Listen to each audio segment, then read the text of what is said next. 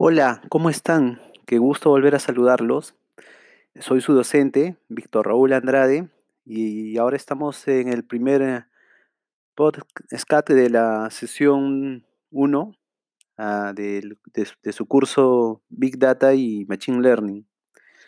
Eh, en principio, como definiciones introductorias al curso, quisiéramos, eh, quisiera revisar con ustedes eh, lo que es Big Data, que su traducción a español es- son datos masivos. Y como su nombre lo indica, vamos a hablar el día de hoy sobre algunos conceptos de datos. Datos, nosotros es una unidad que, que es un hecho de todo lo que percibimos en la naturaleza. Todo lo que está a nuestro alrededor se puede convertir en un dato. Estos datos pueden ser recopilados eh, por diversos dispositivos, ya hardware, por ejemplo, sensores, y estos ah, van a ir finalmente a, a- a un repositorio donde van a, van a ser analizados. Eh, los datos pues, tienen un crecimiento en el tiempo, han tenido un crecimiento, digamos, eh, en principio lineal, y hoy en día los, con, con las nuevas aplicaciones de Internet de las Cosas, por ejemplo, se está teniendo un crecimiento exponencial de los datos. Hay cantidad de información y de data que está viajando a través de las redes y sin embargo no son del todo aprovechadas porque no todas las organizaciones y las empresas tienen las herramientas que les permita hacer un análisis y, y que puedan explotar esta información como se debe. En la primera sesión introductoria quisiera hablarles sobre conceptos principales. Ah, en principio vamos a comentar sobre lo que son algunas definiciones de datos. Por ejemplo, yo les voy a comentar sobre lo que son las características de, de los datos masivos. ¿ya? Normalmente se conocen como las 5 Bs, eh, donde está el, eh, que, que la cantidad de datos o el tamaño de datos es, es, es bastante grande, son es inmensas eh, repositorios donde se pueden almacenar. A esto se le conoce como volumen. La velocidad con la que se generan justamente nos, es otra de las características. Los datos pueden venir de diferentes fuentes. Pueden, esto se conoce como la variedad de los datos. Y obviamente para nuestro análisis necesitamos los datos que sean veraces, o sea, que sean lo, más certeros posibles, que estemos recopilando bien de nuestras fuentes esta data. A eso se conoce como veracidad. Y la última vez del valor, ya que después de hacer el análisis estos datos se van a convertir en utilidades para las empresas. Ah, nosotros podemos obtener los datos de diferentes fuentes, por ejemplo, mediante telemetría de monitoreo de vehículos, ah, podemos hacer mediciones inteligentes, podemos hacer una administración y logística de las flotas, todo este, todos estos repositorios, toda esta información puede ser recabada a los repositorios de datos. Ahora tenemos que hacer un conocimiento de los tipos de datos como son, por ejemplo, los datos abiertos. Los datos abiertos se conocen como aquella información pública que no tiene licencia, que está disponible para nosotros sin ninguna restricción legal para que podamos utilizarlos. Ah, ojo, no toda la información que encuentren ustedes es disponible. Son algunas las organizaciones a nivel mundial que hacen, normalmente publican eh, toda, la, toda su información para que pueda ser analizada. Ah, tenemos un conocimiento abierto, por ejemplo, que le da la Open Knowledge Foundation, ¿ya? de que todo contenido de información o dato eh, el- que el público pueda utilizar y pueda reutilizar. ¿no? E- Eso está disponible en, este, en, este, en esta página. Ahora, te- los- si bien es cierto, tenemos información de, de datos abiertos que no toda la es, tenemos los datos privados, que ahí es donde se compone la mayor cantidad de, de- de organizaciones comerciales. Ah, un ejemplo muy, muy importante que, que seguramente lo estamos viviendo son las redes sociales. Ustedes al momento de crear un usuario de las redes sociales seguramente han firmado, han visto las, las condiciones de- o los acuerdos legales de un- al momento de generar su usuario. En las letras pequeñas se menciona que el, contenido de la información puede ser administrada o manipulada por la organización. Un ejemplo claro es Facebook. Ustedes, si bien es cierto, suben todas sus fotos, suben todas sus, de repente le dan like a los productos que les gusta, en algún momento suben sus preferencias, ya sea de comida, de ropa, etc.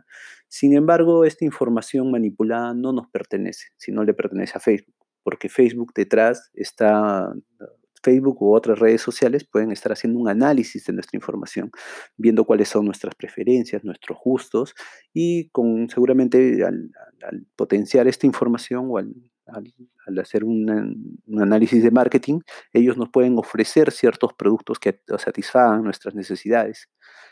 Entonces están muy amarrados lo, que hace la, compañía con, con nuestros datos, ¿no?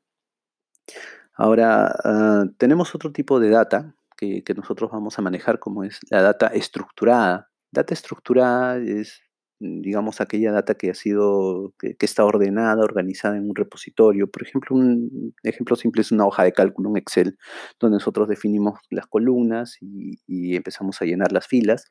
Cada columna tiene un significado, un valor que debería de contener. Y un ejemplo mm, con más validaciones es una base de datos. Ustedes eh, seguramente en sus cursos de, base de datos han podido ver base de datos relacionales, cómo se relacionan incluso entre las tablas, cómo mantienen una relación. Y nosotros podemos tener una fácil lectura de esa información. Pero si bien es cierto, estos datos ya están estructurados, organizados de alguna manera, nosotros también, para lo que son datos masivos, tenemos que identificar lo que son los datos no estructurados. Los datos no estructurados, eh, que son prácticamente datos crudos, pueden ser obtenidos de, otras fuentes, como por ejemplo imágenes, audios, eh, videos, entonces, finalmente son datos binarios que, necesitan ser ah, convertidos, necesitan ser transformados, ¿no? Esas, las fotos, esas imágenes. Eh, también hay otro tipo de datos que son semiestructurados, como por ejemplo las, digamos, un blog, un correo, las mismas redes sociales. ¿no? El, valor que nos da simplemente es unos caracteres, pero no están organizados del todo. Tenemos que hacer una transformación para volverlo estructurado. Lo más, lo más complicado son la transformación desde datos binarios. Eh, otro tipo de datos que, es bueno mencionar son aquellos de, cuya características son de datos ah, almacenados y datos en movimiento. Los datos almacenados son aquellos datos estáticos que se encuentran en una ubicación física. Por ejemplo, les mencionaba de una base de datos relacional. Cuando nosotros estamos grabando una información de una empresa, normalmente va a ir a esa base de datos relacional, se va a el, flujo normalmente es que se almacena la información en la base de datos para que posteriormente se haga un análisis y se tome una decisión sobre estos datos pero esa es la, forma tradicional en la que venimos trabajando. Sin embargo, tenemos otra característica de, los datos que son en movimiento. Los datos en movimiento son datos eh, dinámicos que requieren su procesamiento en el tiempo eh, muy rápidamente, porque si no se convierten en datos obsoletos. Les voy a poner un ejemplo para que se entienda mejor. Si hay una persona que está en una ambulancia y necesita ser atendida porque esta persona está gravemente, tiene una situación, una condición muy grave, y necesita que el doctor ya en, línea, digamos un doctor que esté conectado de manera virtual, de algunas indicaciones, eh, tiene que ser, eh, la decisión se tiene que tomar automáticamente, en segundos, para poder este, atender a este paciente. ¿ya? no, no va a esperar a, grabarse a la base, una base de datos, sino al contrario, lo primero que se hace con este tipo de datos en movimiento es que se analizan, se toman las decisiones y luego ya se van a almacenar a una, una, base de datos. Otro ejemplo para que me entiendan este tipo de datos es un avión. Un avión está, está yendo sobre una ruta y tiene que trabajar bajo, ciertas condiciones y ciertas características para que pueda hacer un, buen aterrizaje y que su viaje no tenga ningún problema. Pero esas decisiones que se toman en el aire tienen que ser también en, milisegundos, ¿no? Se tiene que actuar de alguna manera y antes que la información llegue a, una base de datos. Entonces, ese tipo de ejemplos son los que me dan lo, que son datos en movimiento.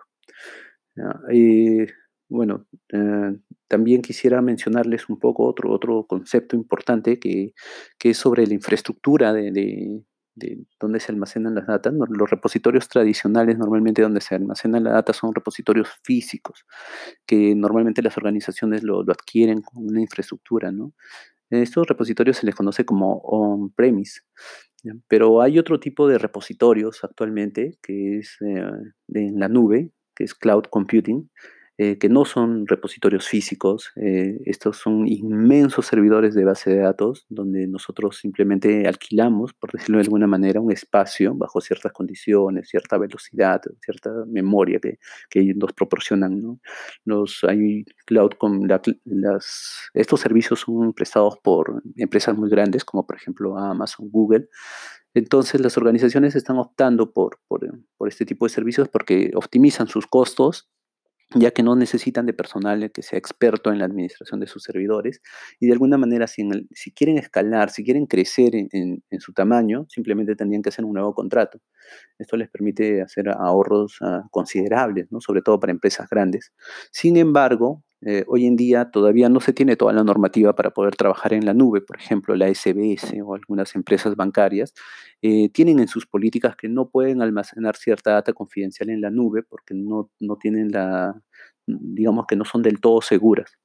Entonces tienen que trabajar de una manera híbrida, ¿no? Cierto tipo de repositorios, cierto tipo de información confidencial lo trabajan en sus servidores locales, eso on-premise, como les mencioné, y otro tipo de información que necesita ser trabajada de manera más, más rápida, la ponen en la nube. Entonces, bueno, estos son algunos conceptos que quería mencionarles el día de hoy. Eh, nuevamente les, les quiero dar la, la bienvenida a a nuestra clase de Big, Data y Machine Learning. Estoy muy motivado y ansioso por, por ya iniciar con todos los ánimos en tope y espero que ustedes también. Así que bueno, nos, nos vemos pronto. Un saludo.